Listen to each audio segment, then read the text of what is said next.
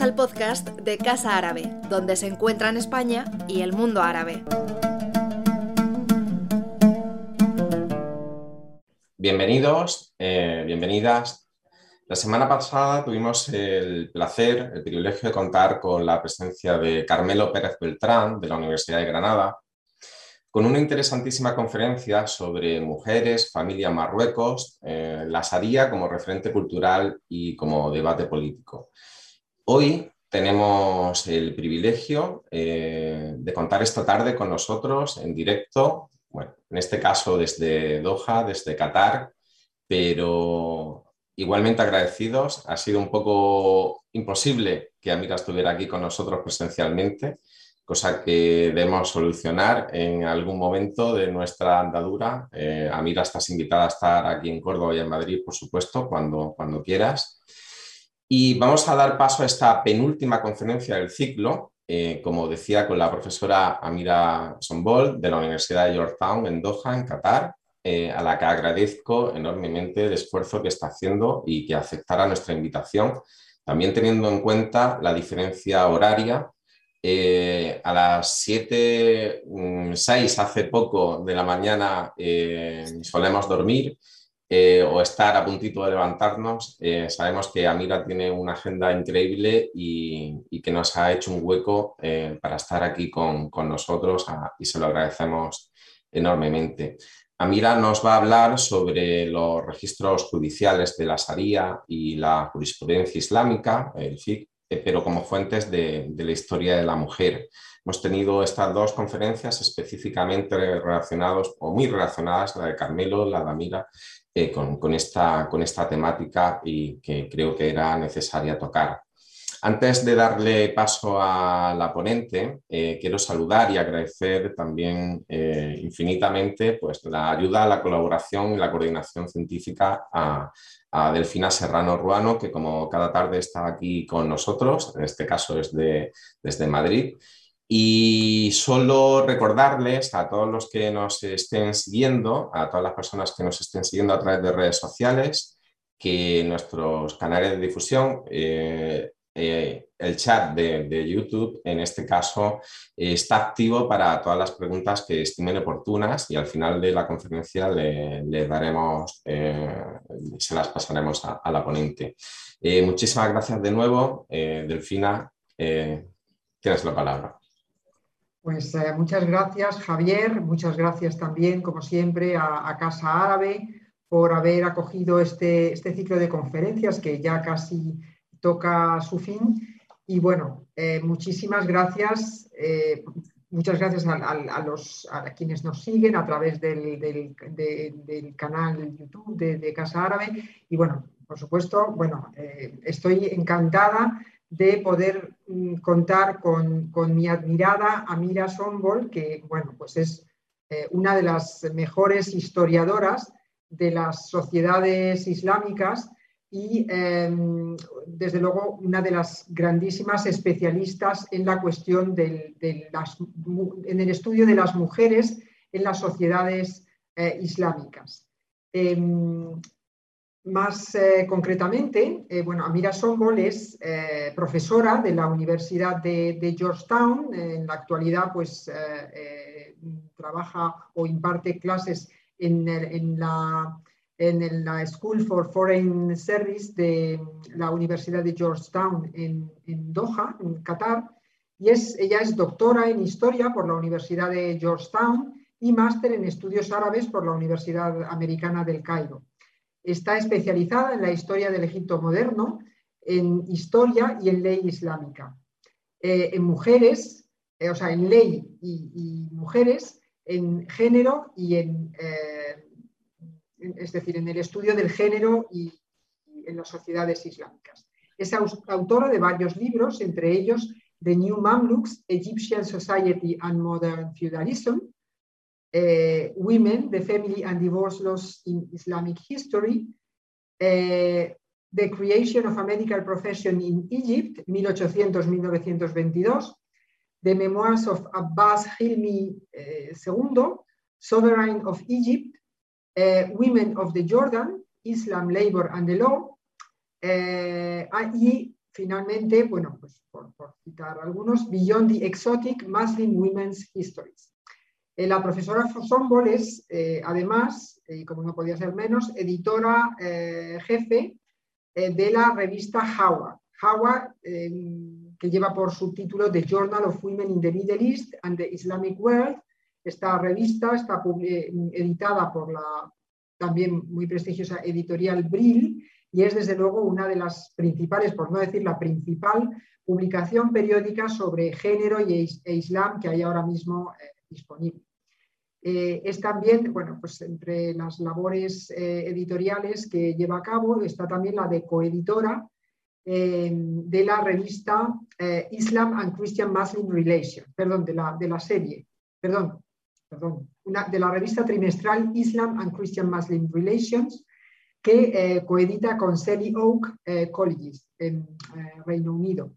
Imparte además, bueno, pues como ya he dicho, es profesora en la Universidad de Georgetown y imparte cursos sobre historia del Egipto moderno, mujeres y derecho y civilización islámica.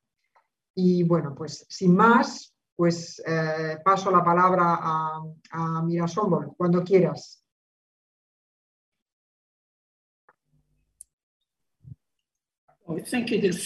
Muchísimas gracias. Es, es eh, muy amable todo lo que ha dicho. No me merezco ni la mitad, ¿eh? pero bueno, muchas gracias por la presentación y por la invitación. Para mí es un placer compartir con ustedes, eh, bueno, pues esta presentación que he preparado, que lleva el título Género y Sharia y el título es ¿Hacia dónde? ¿no? Es decir, la idea es un poco ver eh, bueno, pues, cuál es el debate contemporáneo en torno a esta cuestión. Me gustaría empezar esta charla abordando el tema de qué es exactamente la Sharia, no solo como un tema histórico, sino, y de manera muy significativa, eh, bueno, pues eh, todo lo que significa desde el punto de vista de la historia contemporánea. ¿no? Y ese es el título. ¿Hacia dónde va la Sharia? Desde las últimas décadas del siglo XX, la familia moderna se ha enfrentado a una serie de tendencias nuevas e inesperadas que han dado lugar a resultados sorprendentes. Para el mundo islámico, la mezcla de modernidad, tradiciones y autenticidad que actuaban como fuerzas que competían entre sí pues llevaba a toda una serie de direcciones y tendencias que tienen repercusiones importantes en los patrones sociales y en las normas jurídicas. En esta presentación se propone eh, el foco en la Sharia como sistema jurídico que se encuentra en el vórtice de este cambio. La familia sería como el lugar en el que se produce este conflicto de las varias fuerzas políticas y la mujer estaría en el centro de este conflicto. ¿no? Y bueno, serían em, participantes activos en estas fluctuaciones. En el centro de este vórtice están las presiones socioeconómicas, políticas, culturales y bueno, se ven marcadas por la rigidez de las fuerzas tradicionales que a menudo no quieren amoldarse a los tiempos que cambian ni permiten estos cambios en la legislación familiar ni tampoco tienen en cuenta los cambios sociopolíticos ni quieren responder a los cambios eh, y a los desafíos económicos y sociales. Aquí hay muchos temas que tienen que ver con la legislación familiar, las relaciones de género y la Sharia. Las relaciones de género sufren cambios vertiginosos porque la participación de la mujer en todos estos cambios políticos y en la producción económica va creciendo.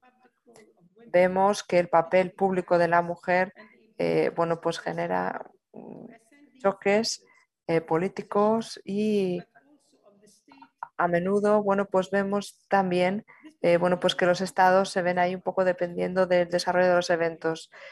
Nos centramos en esta presentación en, el caso de Egipto, pero también se puede extrapolar a otros países árabes como Túnez o Líbano, donde las mujeres bueno, pues han eh, liderado las protestas que han pedido cambios en la sociedad, nuevas constituciones, los cambios en las dinámicas eh, sociales, más allá de la religión, bueno, pues em, quedan representadas las nuevas tendencias populares, artísticas, musicales, está claro que estas fuerzas que llevan al cambio, bueno, pues se encuentran en la sociedad y no en los grupos hegemónicos representados por los gobiernos o por las organizaciones respaldadas por los gobiernos, los centros religiosos o los líderes espirituales. Aunque estos siguen estando bueno, pues en el centro de esta lucha por la autoridad, ¿no? sobre todo en lo que se refiere a la autoridad de la mujer.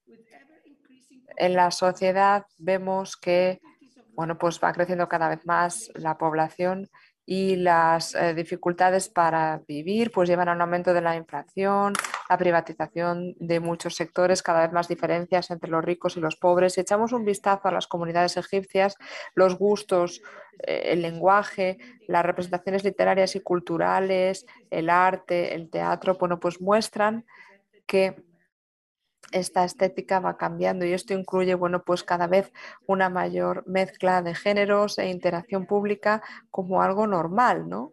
Que forma parte de la realidad de las personas en su día a día. Vemos que hay grandes eh, números de personas que participan en manifestaciones, en conciertos, vemos eventos de pop, conciertos, en los que participan decenas de miles de personas y el lenguaje que se utiliza en las canciones con referencias sexuales abiertas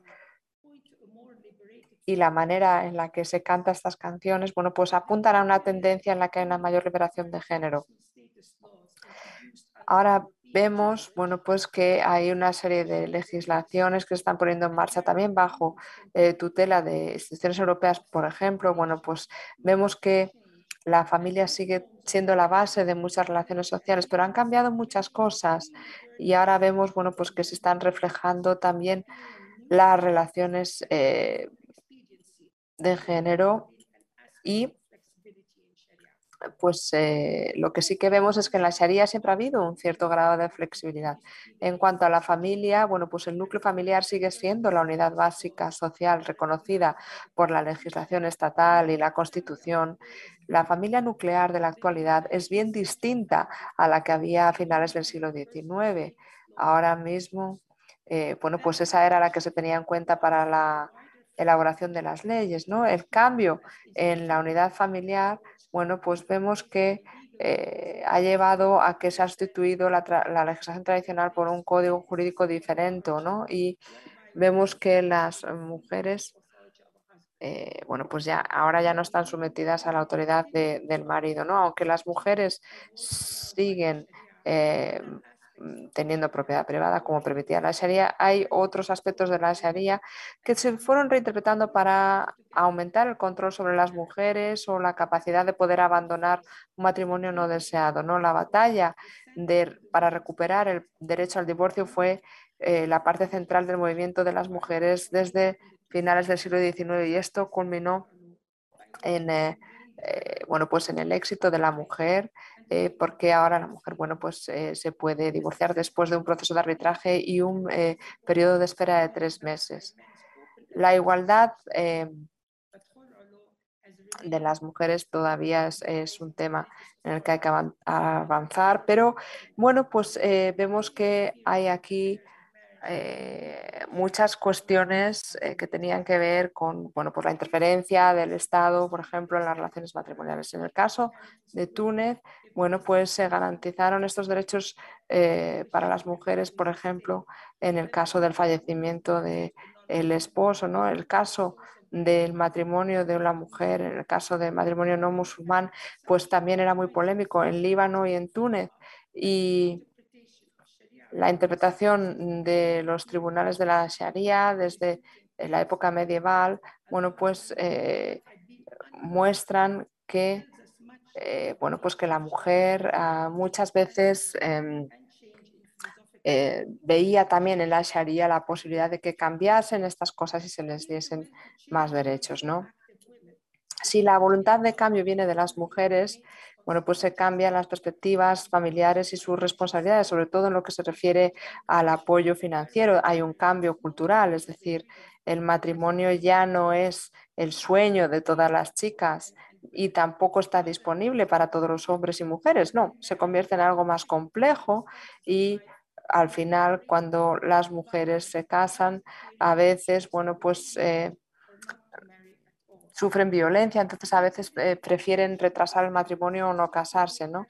Una conclusión es que las presiones socioeconómicas y la actitud reticente frente a los cambios en la legislación de género en, Egipcio, en Egipto han llevado a un aumento de una injusticia de género ya existente y esto se ha visto eh, unida a un aumento de la violencia de género ¿no? y esto pone en riesgo los cimientos de la familia, ¿no? Porque las mujeres entonces lo que hacen es que se quedan solteras porque no quieren entrar en la institución del matrimonio o retrasan en la medida de lo posible el matrimonio. Además, las tasas de divorcio están excediendo ya eh, las tasas de eh, matrimonio en muchos países y eh, pienso que esta tendencia viene como parte de un proceso histórico y esto tal vez muestre el cambio más importante relativo al género en el mundo moderno islámico. Hay algunas estadísticas que tal vez nos ayuden a ver esto. Según el gobierno egipcio, el 30% de las familias en el año 2017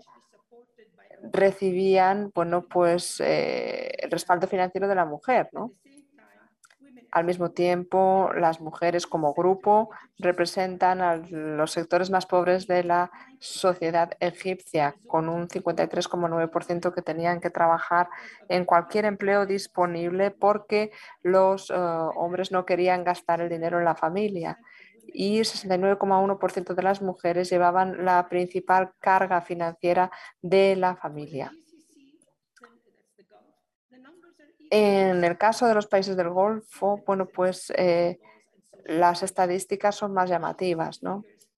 Las cifras durante la primera década del siglo XXI muestran que la tasa de divorcio como porcentaje de todos los matrimonios llegó a un 34% en Bahrein, 25,6% en Emiratos Árabes, 34,8% en Qatar y 47,1% en Kuwait el ratio de divorcios frente a matrimonios, bueno, pues alcanzó cifras alarmantes. En Kuwait vimos las cifras más altas de divorcios en 1,8 casos por cada mil personas en el año 2016, con un ratio de dos divorcios por cada dos matrimonios.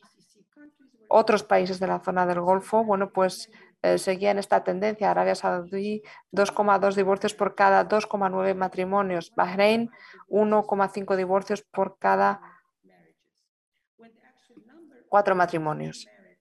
Cuando el número de matrimonios y divorcios se compara, bueno, pues Arabia Saudí está en primer lugar con un 70,6% de divorcios frente a 64% de matrimonios. Es decir, la, la, tasa de divorcios excede a la de matrimonio. Y lo mismo se puede decir a los demás países del Golfo. La conclusión es eh, la conclusión también de un libro que estoy escribiendo precisamente centrado en eh, el matrimonio en el mundo árabe. Mi enfoque ah, de la Sharia es que la Sharia es un sistema eh, jurídico que permite adaptarse a la dinámica de las condiciones socioeconómicas.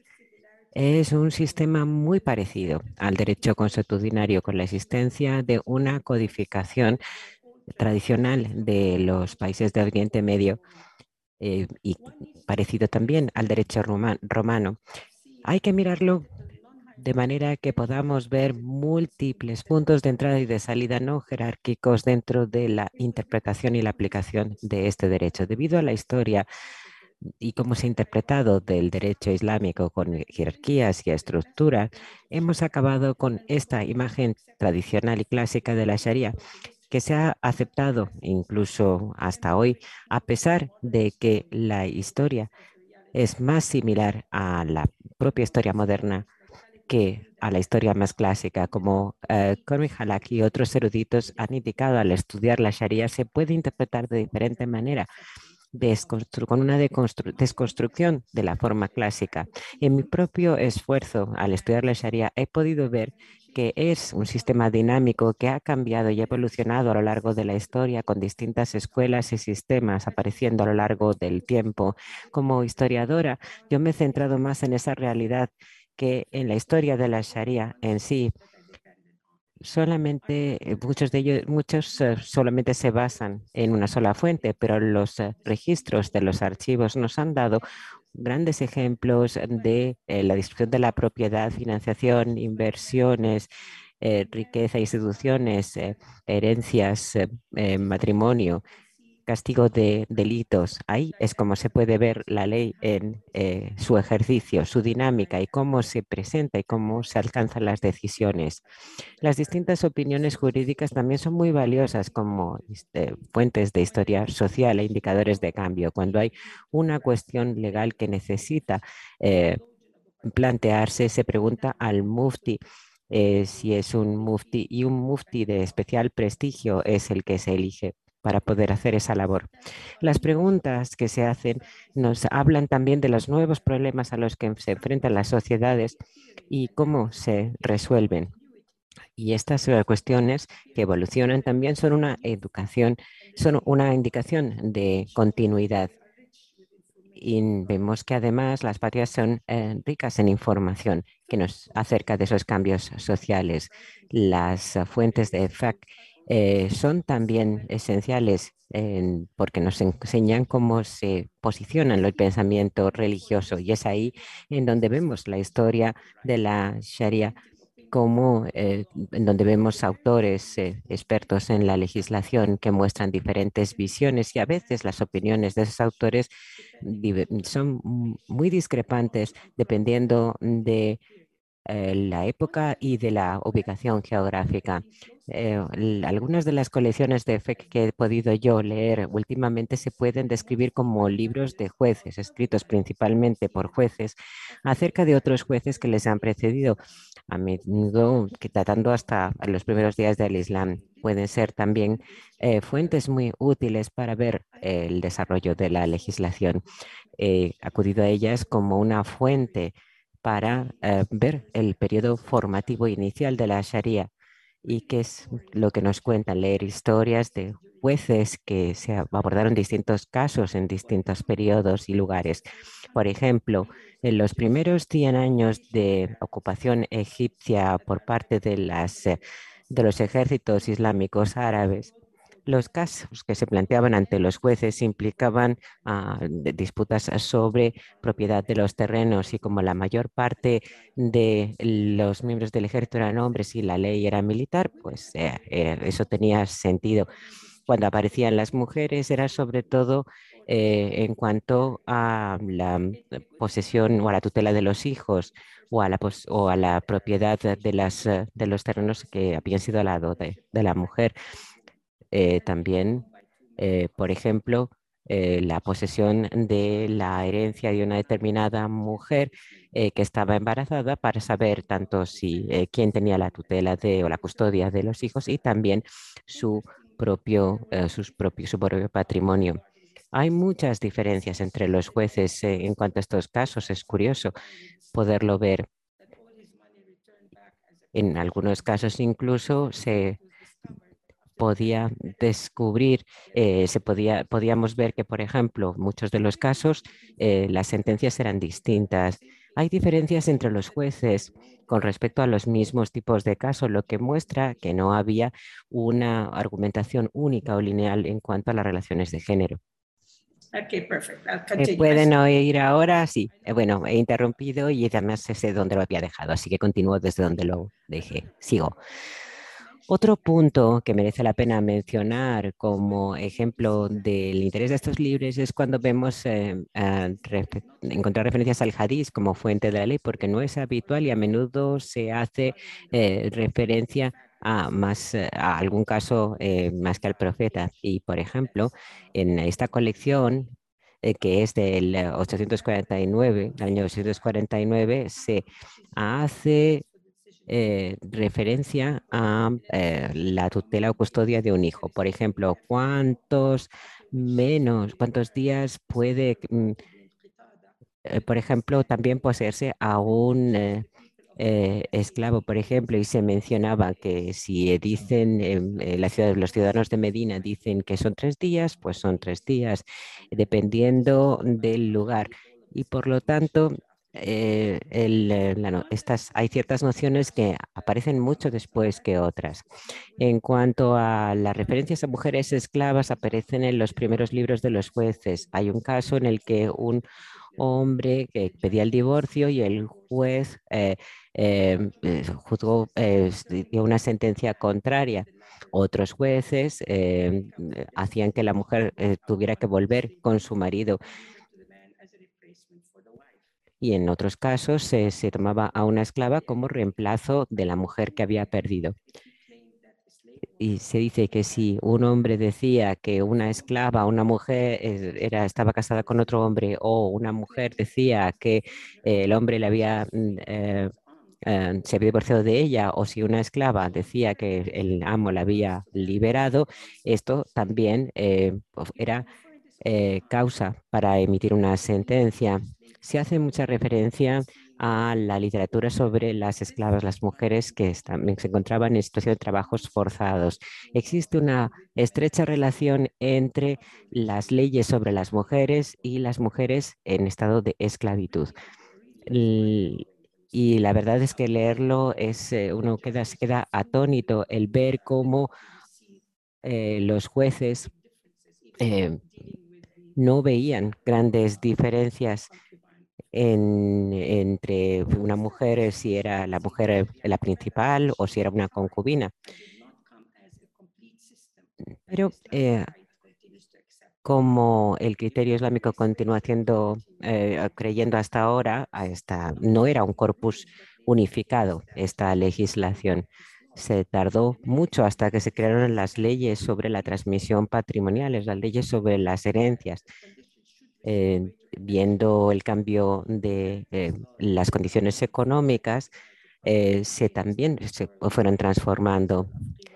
A las ah, mujeres, por ejemplo, se les eh, negaba en un principio la posibilidad de acceder a su herencia. Se le daba el principal poder al marido que podía ser monógamo o polígamo, podía ser una madre, una familia nuclear, eh, o podría ser la, madre la principal cabeza de familia, pero no siempre era el hombre el que tenía el reconocimiento de plena potestad sobre los hijos y el patrimonio. Solamente cuando el hombre renuncia a esto se reconoce a la mujer como la cabeza de familia, a pesar de todas las circunstancias. Y ahora me gustaría concluir centrándome en dos situaciones interrelacionadas que tienen que ver con la Sharia hoy.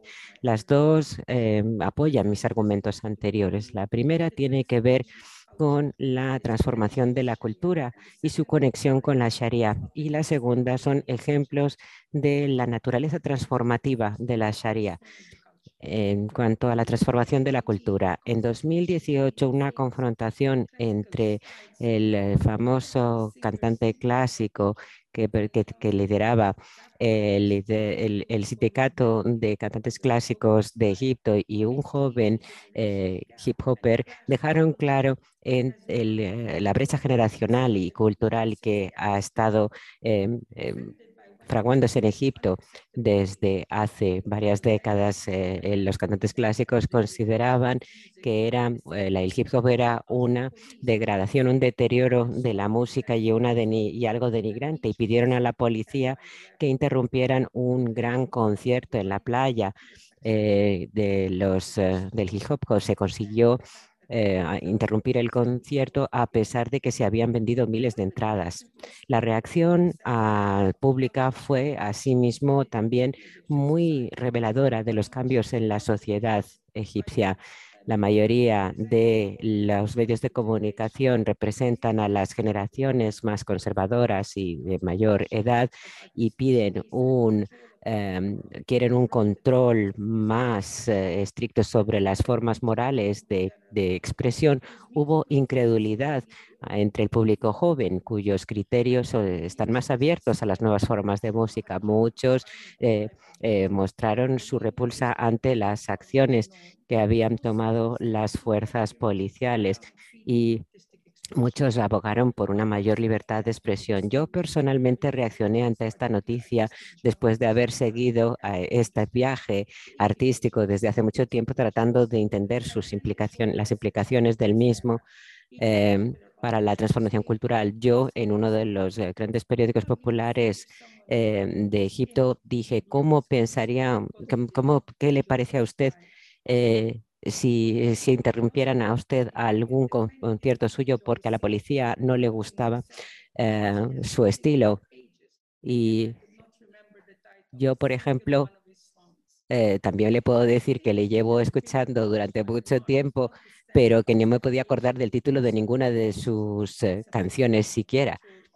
Y, es interesante que dejaran publicar mi carta a pesar de que el periódico eh, pertenece a, unas fuerzas conservadoras apoyadas por el gobierno. 588 mil eh, eh, mensajes aparecieron en apoyo a, mi carta. es interesante verlo muchos que no me conocían de antes siquiera. Hay que reconocer que el choque cultural refleja también los conflictos tanto personales como familiares eh, en los que la Sharia está en el centro del debate. La Sharia tiene, también pretende eh, avanzar y está experimentando un, un interés eh, después de la primavera árabe. Hay demandas y exigencias de cambio y esto es eh, ha sido una de las ocupaciones fundamentales del gobierno y de la sociedad. en cuanto al divorcio, en particular, el presidente de Egipto dijo que había que introducir Em, cambios en cuanto a, la Sharia. Él dijo que había algo especialmente problemático con respecto a la capacidad del marido de divorciarse de su mujer sin tener que informarle siquiera por escrito. Esa capacidad significaba que las mujeres no tenían ningún documento jurídico que indicase que, que su marido había mm, pedido el divorcio ni ningún tipo de compensación al respecto. Y además, muchas los hombres se libraban de pagar el, ah, el sustento de sus hijos, lo cual llevaba todavía a mucha mayor pobreza y cada vez más población de niños y mujeres desamparados en las calles. Y por lo tanto, eh, cada vez más el gobierno eh, estaba interesado en poder ver eh, cómo podía modificar las leyes del divorcio. Sin embargo, el no, eh, por parte de las grandes autoridades eh, no se vio la necesidad de hacer esto y pensaron que era inadmisible. claramente esa fue la punta del iceberg con respecto a la conflicta, al conflicto entre un Estado eh, que estaba deseando realizar una reforma institucional y las personas que lideraban esas instituciones. Se la escuela religiosa de Alaskar ha dicho que ellos trabajan en sus propias leyes eh, sobre la población carcelaria, por ejemplo, y cada vez que el gobierno dice que él eh, dice que está trabajando en nueva legislación, también la escuela religiosa dice que está trabajando en lo mismo. Ha habido toda una serie de simposios que han abierto el debate, al debate social, pero está claro que la interpretación de cada grupo es diferente en cuanto a lo que dice la Sharia sobre cuestiones específicas relativas a las mujeres y la familia, eh, que son lo que ha llevado a este conflicto. Las fuerzas más conservadoras, que incluyen a, em, todos los conservadores y eh, más eh, de mayor edad y más sectarias. La ley establecida en 2000 permitía que las mujeres pudieran, tuvieran que recibir tres en tres meses el divorcio a pesar de que se negara el marido. Y esto fue algo eh, que querían eh, hacer desaparecer las fuerzas conservadoras eh, a toda costa, a pesar de la, de, la importancia de, las, de la custodia de los niños y lo que esto podía implicar para ellos. También es la cuestión de la custodia de los niños y la responsabilidad de, de, los mismos es otro de los puntos más difíciles. Otro problema grave es la paternidad de los niños. Los padres se niegan a registrar a, sus hijos y a inscribirles en el registro civil para evitar responsabilidades. Un diputado egipcio está trabajando en una ley que permite que las madres registren a un recién nacido sin eh, que lo haga el padre, porque ahora mismo la ley egipcia impide que el consentimiento del padre tiene que figurar en el personalmente y directo en el momento del registro. Eh, y ahora lo que se pretende es que cualquier miembro de la familia permita también registrar a un niño. Esta nueva propuesta de ley eh, provocó un auténtico escándalo diciendo que las mujeres iban a obligar a los padres a admitir la paternidad de los niños y inventándose falsas paternidades hubo un caso en el que una joven pidió a un tribunal que reconocieran al niño a pesar de que el padre lo em, se negó y decía que podía que si se que, ella, que el niño pudiera dar su apellido si el padre no quería en un país como Egipto, si eh, el padre no le da el apellido, no tiene el niño ni la nacionalidad, ni acceso a la educación, ni servicios sanitarios, ni ninguna de las prestaciones del Estado. Y además, al ser apátrida, el Estado expulsaría al niño, muchos, eh, ya que nadie le daría la posibilidad al niño de tener una vida em, eh, digna. En este caso en particular, la chica dijo que se le había, que se había casado según la ley eh, constitucionaria y oral eh, y que no tenía certificado eh, de matrimonio. Por ello, la validez de los matrimonios orales sigue siendo mantenida por el antiguo mufti de Egipto. Otra opinión, otro dictamen judicial decía que el contrato de matrimonio era por naturaleza un contrato verbal, oral, Em, y eh, que después se pasa a escrito y por eso ella se valió de ese argumento para pedir que se reconociera su matrimonio y poder recurrir a una mayor flexibilidad. Yo quisiera añadir que una visita de los tribunales eh, familiares o de Sharia hoy por hoy en Egipto le mostraría a uno el enorme número de casos de paternidad que ahora mismo se están presentando ante los tribunales. Y quisiera terminar con una breve historia acerca de la decisión del Tribunal de Bahrein acerca de que se pueden decidir eh, los casos en función de la, del lugar y de la situación.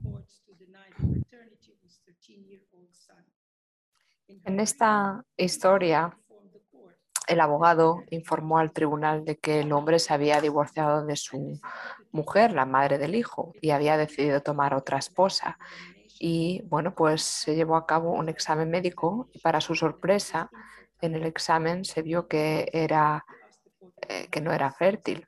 Y bueno, pues eh, con esa base pidió denegar la paternidad del hijo, ¿no? Y al final, bueno, pues el abogado planteó preguntas eh, y las tensiones que implicaba el test de fertilidad y atacó al hombre diciendo que estaban eh, también planteando una demanda del tribunal para pagar, para dejar de pagar la manutención y decían que esta era la principal razón por la que estaban eh, planteando esta demanda y que el test de infertilidad no quería decir que no era, que no era fértil hace 13 años cuando se concibió al niño, ¿no?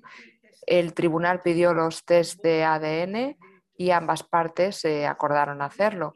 Los resultados del test de ADN fueron que era improbable que el hombre fuese eh, el padre del niño.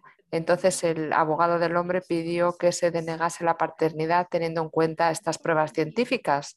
En la siguiente audiencia, el abogado de la mujer dijo que el caso bueno, pues tenía la intención de dejar de pagar la manutención a la mujer por el hijo y esto eh, porque se sabía que el examen médico que se llevó a cabo con anterioridad era para dejar de pagar la manutención. E incluso llegó a decir que el demandante había nacido en 1964 y esto no quería decir que no fuese fértil en el momento en el que se concibió al hijo. El abogado criticó los test de ADN diciendo que no eran exactos y eh, que no eran exactos y diciendo que había una falta de pruebas y que había solo una probabilidad y que era insuficiente como para determinar que se tenía que denegar la paternidad de eh, el niño. Los expertos que llevaron a cabo el test de ADN no eran musulmanes y según la Sharia, bueno, pues, eh, eh, bueno, pues había que contar con otros expertos y después de llevar a cabo otros test conclusivos, teniendo en cuenta a otros especialistas, los jueces tenían que deliberar y la decisión fue una sorpresa, teniendo en cuenta las pruebas que apuntalaban el caso la infertilidad del hombre y la prueba de ADN diciendo que era muy la posibilidad de que fuese el padre era muy remota. El tribunal, bueno, pues acordó, eh, estaba de acuerdo con el abogado de la mujer en todos los puntos, eh, diciendo, bueno, pues que no se tenían que tener en cuenta las solicitudes del marido y que lo que estaba buscando era dejar de pagar la manutención del niño. Además, eh, la mujer no se había negado a que se hiciese el test de ADN y además quedó muy sorprendida por el resultado, mientras que el hombre, bueno, pues pensó que era algo que respaldaba su petición. O sea que el tribunal eh, estableció que no se podía denegar la paternidad porque al final estas pruebas no eran concluyentes y como no eran concluyentes eran algo probable y al final el principio jurídico aceptable es que lo que se considera probable no se puede considerar como una prueba. ¿no? Aquí lo dejo. O sea, bueno, pues para entender, para entender la Sharia a lo largo de la historia tiene que haber una variedad de fuentes. Es imposible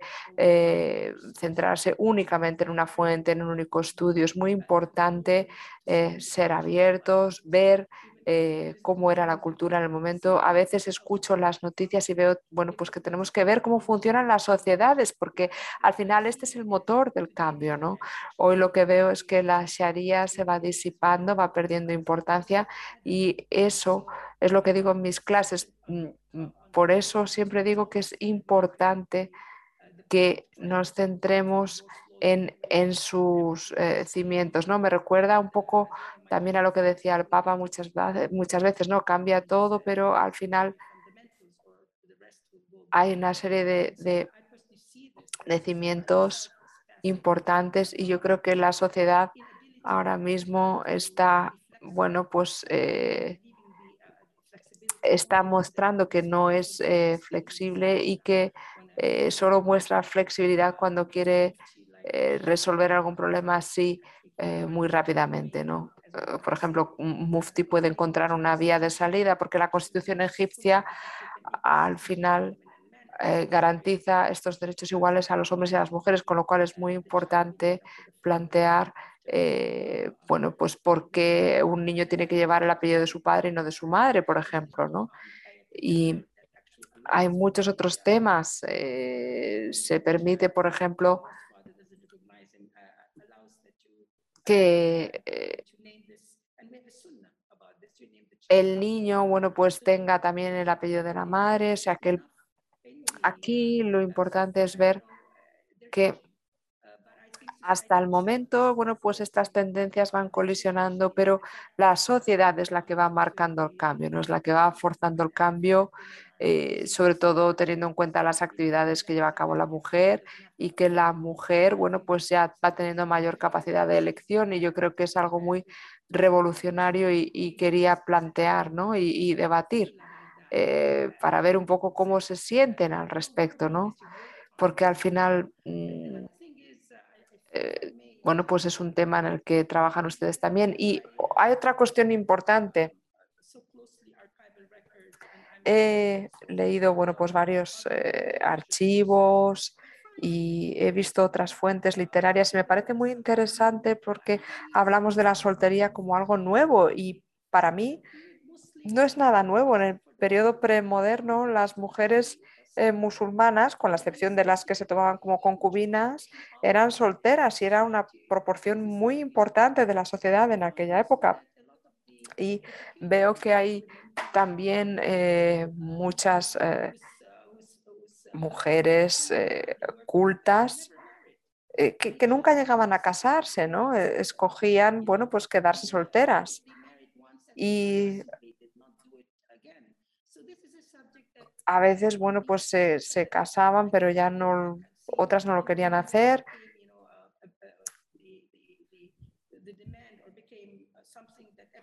y al final pensamos que este deseo de las mujeres por casarse existía desde el principio de los tiempos y esto no es así, ¿no? Eh, yo creo que hay una gran cantidad de material para ver varias fuentes históricas, para ver estas tendencias y a lo mejor los cambios que vemos en la Sharia en la actualidad pues nos abren la vía para ver cambios históricos que, bueno, pues no hemos tenido en cuenta. Espero que hayan disfrutado de la conferencia y que, bueno, pues ahora podamos hablar aquí entre todos. Gracias.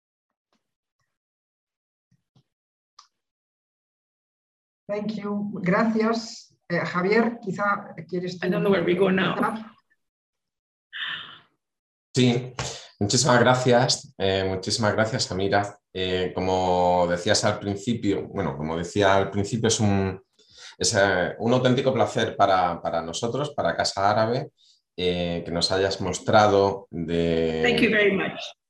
de forma I know we're not good. Thank you so much.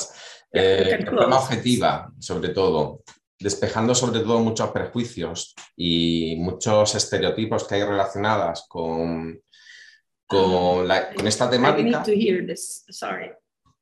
Can you repeat it because I didn't hear the English? Ok. Que, que muchísimas gracias porque nos has despejado pues, eh, muchos estereotipos y prejuicios. Ah, mira, se ha congelado la imagen. Bueno, cosas del directo, no sé si...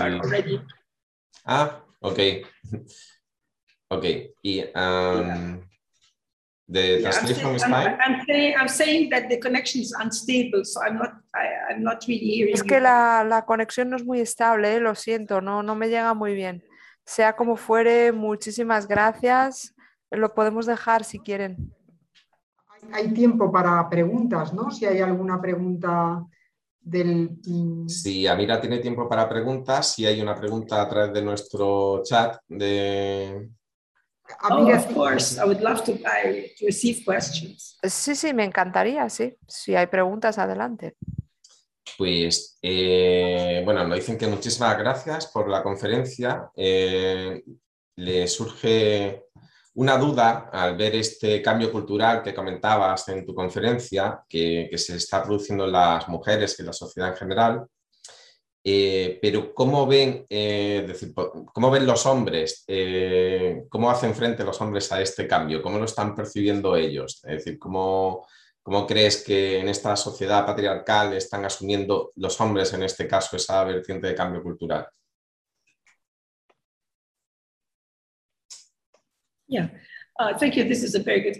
Gracias, es una pregunta excelente. Bueno, todo depende.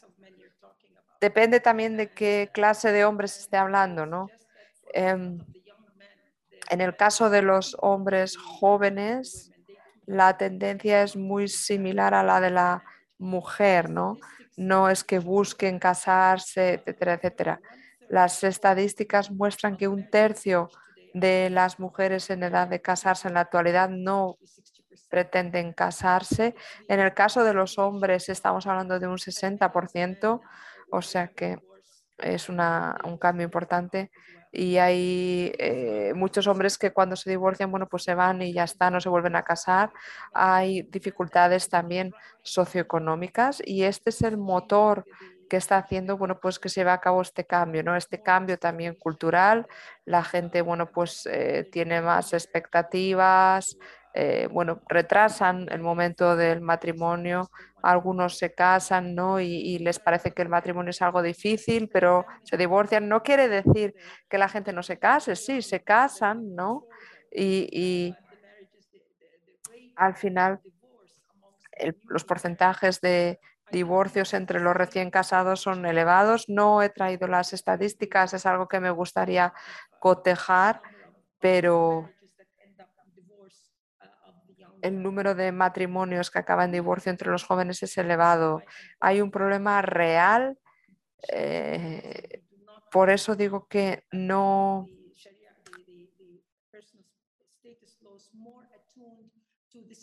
no se cambian las leyes, ¿no? Las leyes eh, tendrían que centrarse más en lo que es el espíritu de la Sharia y no en lo que son las leyes que se han venido creando después. Yo veo que el núcleo familiar se va disipando y además hay nuevos tipos de matrimonio también, ¿no? Eh, hay eh, personas que, bueno, pues quieren tener matrimonios abiertos y en cuanto a la gente más ah, rica, más acomodada, pues sí, quieren tener una boda, las celebraciones, pero eh, depende. Una vez más, yo creo que es algo que tenemos que eh, tener bien presente. Estoy empezando a ver este tipo de cambio y bueno, pues me planteo un poco por qué, ¿no? ¿Por qué hay muchas mujeres que deciden no casarse? hubo un momento en el que había un problema con eh, en, en, Egipto porque bueno pues las mujeres los hombres perdón valían tanto como valía su cartera pero esto ya no es así no eh, mm, hay problemas por ejemplo en los matrimonios en los que a lo mejor la mujer trabaja pero el marido no quiere gastar dinero en la pareja bueno, a través de redes sociales no, no hay más preguntas. Eh, no sé si concluir aquí de nuevo agradeciendo. Oh, bueno, si, puedo hacer algún sí, por favor. comentario. Bueno, no, eh, simplemente pues, por, reiterar muchas gracias a Mira, como siempre, por, en fin, por esta eh, conferencia tan rica en, en, ideas y en datos concretos, ¿no? Porque al dar los datos, las cifras de divorcio, por ejemplo, eh, pues mm, eh, eh, los datos nos dan la medida de los, un poco de, a veces la, imagen tan equivocada que tenemos de las, la situación de las mujeres en los países de mayoría islámica y, bueno, pues la imagen que tenemos sobre la Sharia en su versión clásica. ¿no?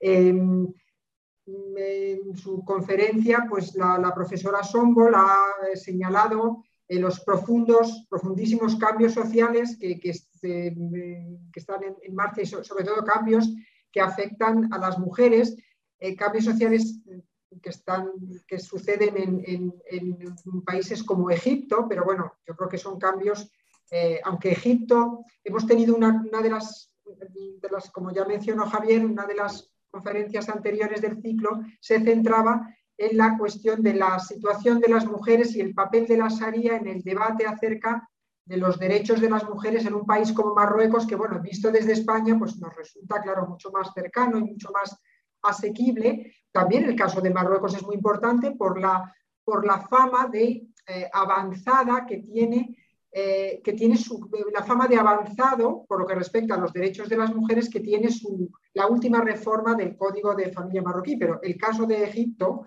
en fin, no es una cuestión de aquí de, establecer eh, grados o eh, jerarquías, pero bueno, Egipto, desde luego, es, una, es un país muy importante dentro de, de, los países de mayoría islámica, pues por, por su historia. Y luego Egipto eh, como es un, siempre ha sido un, modelo eh, cultural eh, y jurídicamente también ha sido un modelo, ¿no? Sobre todo, mm, y bueno, también lo es modelo su estudio para tanto en la época premoderna como en la época contemporánea, constituye un modelo metodológico para los investigadores que nos dedicamos al estudio de otras sociedades islámicas premodernas y contemporáneas y Luego, pues eso, la cuestión de las, sobre todo las reformas jurídicas eh, de, Egipto en época de los Beys, todavía bajo dominación otomana y posteriormente con la independencia, pues han sido reformas que luego eh, han tenido eh, una gran influencia, han constituido modelos que se han seguido en otros países, como Siria, Jordania, etc. Entonces, bueno, pues Mm, en fin, es, difícil ah, eh, resumir su conferencia, han sido muchos puntos. Eh, obviamente ya yo creo que uno de los principales, una de las principales eh, ideas que transmite, que nos ha transmitido Amira Sombol y que ya se encuentra en sus trabajos anteriores es la idea de que hay, existe en la actualidad una separación cada vez mayor entre la Sharia y la sociedad, y más concretamente las, las mujeres, también los jóvenes, por esta cuestión está ilustrada por la, la, la, anécdota o lo que ha contado sobre esta cantante o estos artista de, de rap, y eso es algo que no tiene precedentes, es decir, si la Sharia ha sobrevivido como un referente jurídico y ético hasta nuestros días, ha sido porque se ha sabido adaptar a las condiciones, como ella ha dicho bien, a las condiciones sociales y económicas de las sociedades en las que ha estado en vigor. Y eso es algo que parece que se está rompiendo hoy en día y sobre todo a partir de la colonización y luego las independencias, donde con la intención supuestamente de mejorar o de modernizar a la sociedad y entre, dentro de esa sociedad, por supuesto, la situación de las mujeres, pues lo que ha habido es un retroceso, eh, un mayor control y una mayor eh, opresión. Entonces, pues mm, esto, claro, eh, nos...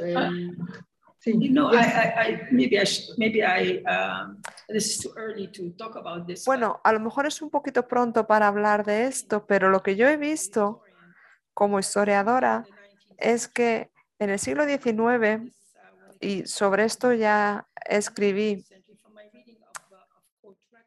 en el pasado sobre registros judiciales, ¿no? Queda bastante claro que el paraguas de la religión se amplió en el siglo XIX, pero no existía antes, ¿no? Y eso es lo que estoy intentando decir, ¿no? Em, mm, vemos que hay un efecto muy importante eh, y hay diferencias, similitudes. Bueno, es importante que lo destaquemos, ¿no? Hay un ejemplo muy importante, ¿no?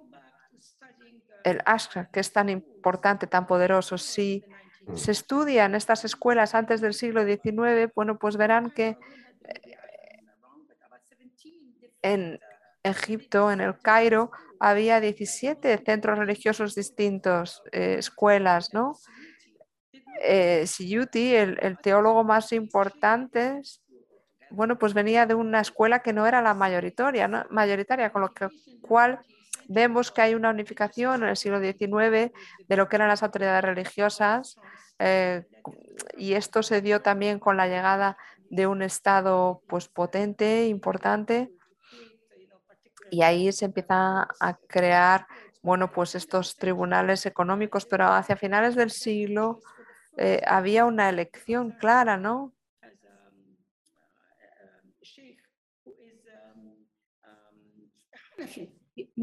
Había un sheikh que era Hanafi y era muy raro, ¿no? Y por primera vez vemos esta unificación, ¿no? De, una corriente escolástica concreta y vemos el, el, matrimonio, digamos, entre el Estado y la religión. Sí que vemos el, el momento en el que todo se centraliza. Ah, antes las cosas no eran así y por eso la Iglesia se volvió también muy poderosa. A pesar de que las nuevas leyes que se habían introducido, eh, es decir, que por ejemplo los, los cristianos no podían ir a, a ninguna institución islámica, pero esto fue a partir del siglo XIX nada más. Antes eh, se podían ir a tribunales de la Sharia tanto si uno era eh, judío como si era cristiano, porque los tribunales de la Sharia eran tribunales y punto. Y esto es algo importante que tenemos que recordar como historiadores. Incluso si se leen los códigos penales de aquella época y civiles y vemos estos eh, libros, se queda uno realmente, como digo, atónito, porque eh, se ve a lo largo de la historia, la historia social, eh, que realmente eran grandes grupos sociales, grandes grupos sociales los que se reunían para hablar de la Sharia y mucho del, material que tenemos ahora para el periodo medieval es eh, religioso y por eso pensamos que la sociedad era completamente, estaba completamente centrada en la religión, pero en realidad las propias clases religiosas eran realmente muy variadas y diversas. Eran, habían, eran conscientes de las clases, de las, de las conexiones, de las inversiones, invertían su dinero en propiedades, eh, trataban, es decir, que tenemos, por ejemplo, a, las diferentes mm, vertientes, digamos, religiosas eran muy diversas, como digo. Y yo creo que el estudio de la sociedad eh, eh, falta todavía, nos falta mucho. No es que no haya buenas obras, sí, pero hace falta hacerlo más, hay que hacerlo desde la perspectiva de género, hay que trabajar esto mucho más. Y en cuanto al caso de Marruecos, me parece que es muy interesante porque han tenido mucho éxito. Este es un caso eh, en donde el impulso viene desde arriba, el rey, la monarquía, eh, hay un impulso desde arriba.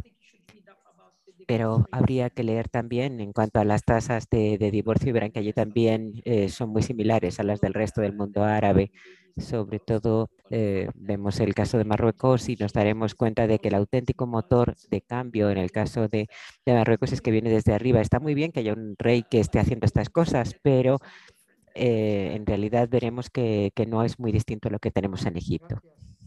Eh, esta expansión de la eh, o del ámbito de lo religioso a la que has señalado a partir del siglo XIX es, una paradoja ¿no? y contrasta con la imagen también de que ese, precisamente en ese momento, cuando se produce la secularización del, de la ley, ¿no? de, las sociedades em, islámicas, lo que de los países o de las regiones de, mayoría islámica, eh, cuando, claro, en realidad de lo que se trata es una eh, expansión del control del Estado sobre eh, lo religioso, sobre el ámbito de la, de la religión y eso, pues, bueno, tiene consecuencias que no son deseables, ¿no? porque el Estado y bueno, pues los organismos controlados por el Estado tienen la capacidad de imponer eh, un modelo de religión o una interpretación de religión que no es compartida muchas veces por amplios sectores de la sociedad, eh, como las, mujeres. ¿no? no sé si estarás de acuerdo, pero bueno, en cualquier caso, hay, en fin, has hecho una serie de, de imprecisiones muy importante. Has, hablado también del caso sangrante de los hijos eh, nacidos de uniones informales. Cuando, eh, por un pequeño detalle, cuando eh, Amira Sombol ha hecho referencia a los URFI, a los matrimonios URFI, para los no familiarizados con esta terminología, son matrimonios mm, mm, informales, podríamos decir, o matrimonios de hecho que están reconocidos socialmente, pero que no, que no tienen validez eh, legal, digamos, o sobre los que no existe, que no están registrados en un documento oficial. Em, em, y, bueno, en fin, eh, vamos a poder contar. Uh, el problema con esto es que el, el, el matrimonio es, eh, está hecho a través de una declaración es una declaración el matrimonio y solo el Estado moderno el que hace obligatorio que se registren los matrimonios. Así que, ¿cómo se puede decir que no están casados eh, cuando se trata de una declaración verbal? Realmente es es eh, un pronunciamiento del propio Mufti y eso es lo que dijo el Mufti también, que hay que reconocerlo, hay que reconocerlo. Hay un caso muy, muy famoso que de, de unas estrellas de cine muy famosas, muy, la estrella de cine se negó a hacerse una prueba de paternidad. La mujer había tenido gemelos y como eran muy famosos, es una, una celebridad, pues eh, la cosa tuvo grandes repercusiones, pero los niños se declararon, se declaró que eran suyos, pero ella fue fue a pedir el divorcio, se fue a pedir el divorcio a los tribunales y a pesar de que no tenía ni siquiera un certificado de, de matrimonio siquiera, pero fue a pedir el divorcio de todas maneras. Zina significa que, que, que, que, si, no, si no mm, haces caso de esa sentencia puedes ir a la cárcel. O sea que sí que hay maneras y se utilizan las, las maneras para poder progresar, pero eso significa que muchas veces la sociedad al final consigue circunvalar o eludir eh, la, la, la, rigidez de, de, los, eh, de, las, de las leyes porque, porque eso es el, digamos, lo que mueve el, el progreso. Eh, yo, mi, mi, mi, presentación se llamaba ¿Hacia dónde o a dónde vamos? He pasado años y años eh, estudiando esto y en realidad lo que estamos haciendo es ir hacia atrás porque antes, antes las cosas no eran tan estrictas, tan rígidas y he visto casos en donde, por ejemplo, un hombre eh, se, se, quejaba de que, de que la mujer se había marchado de casa y al cabo de dos años se había, eh, se, la encontró y se había casado ella con otro hombre y él fue ante los tribunales y dijo, quiero recuperar a mi mujer. Y y no, la mujer dijo, no, mire, a mí me maltrataba, me maltrataba y, como tenía, gracias a, y por, esa razón, el, el, maltrato es razón para, para divorciarme, para marcharme. Y el juez falló a favor de la mujer porque dijo, pues sí. Eh, entonces, si en aquellos tiempos, si hace cientos de años, ahora eh, se hacían esas cosas, ¿cómo puede ser que, que, ahora, por ejemplo, las cosas sean distintas? Pues estamos volviendo a como eran antes, es decir, que el juez pensó que si el hombre la estaba maltratando, y así son las cosas, y es la vida, pues tenía derecho a dejar a ese, a ese hombre. Y eso es algo a lo que estamos volviendo ahora. Y viendo también los archivos judiciales, se puede ver que la vida que tenían las, las personas antes eh, bajo la Sharia no era tan medieval como uno eh, podría pensar ahora, no era que siempre había matrimonios y otros matrimonios, eh, porque, porque eso de, de, ser un divorciado o una divorciada estaba mal visto, ni muchísimo menos. Eso es algo que también ha cambiado. Las mujeres que no quieren volverse a casar, pues no se vuelven a casar y tan tranquilas. Y por eso eh, es algo muy demasiado victoriano, digamos, el llegar a pensar que esto pudiera ser así. El gobierno, el Estado, ahora eh, lo que quería es eh, controlar los grupos religiosos.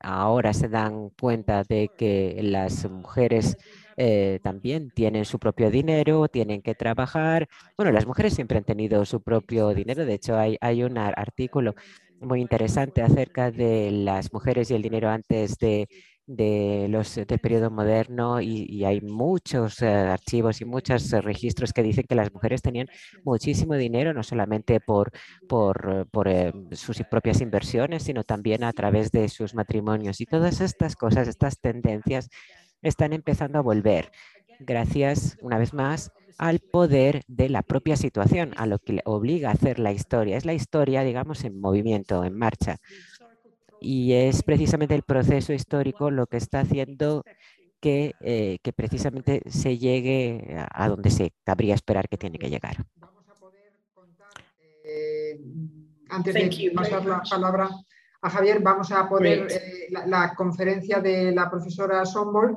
se va a poder, vamos a publicar una traducción en español en el monográfico sobre este ciclo de conferencias que aparecerá en la revista AURAC ¿eh? próximamente. Y bueno, por mi parte, pues em, vuelvo a agradecer, en fin, ha sido una conferencia muy rica y no me da tiempo a, reaccionar todo lo rápido que, era. Eh, estoy esperando poder leer eh, el, el, texto con más, con más detenimiento. Y bueno, paso la palabra a Javier. No sé si hay alguna otra pregunta o algún comentario que quiera hacer. Y bueno, pues por mi parte, de nuevo, Amira, muchas gracias y, bueno, hasta seguimos en, contacto. Muchas gracias. Pues my pleasure, my pleasure. Gracias para mí también, muchísimas gracias. Muchísimas gracias a las dos. Eh, me quedo ya en la parte contemporánea para despedirnos con una frase que decías, Amira. Eh, hay que trabajar más en la perspectiva de género eh, no es una cuestión de Occidente ni de Oriente, entre comillas. Eh, no es una cuestión ya de derechos humanos, ya sí lo es, en definitiva, está por encima de todo esto. Y tenemos que, tenemos que seguir trabajando en esa igualdad de género, eh, evidentemente, y si la haría en este caso eh, puede ser adaptativa, como decías, adaptable en aplicación e interpretación, pues tenemos una vía abierta de trabajo eh, muy interesante y seguiremos construyendo la historia, la historia que nos has contado, pero espero que en, esa, en ese ámbito más positivo de igualdad. Muchísimas gracias.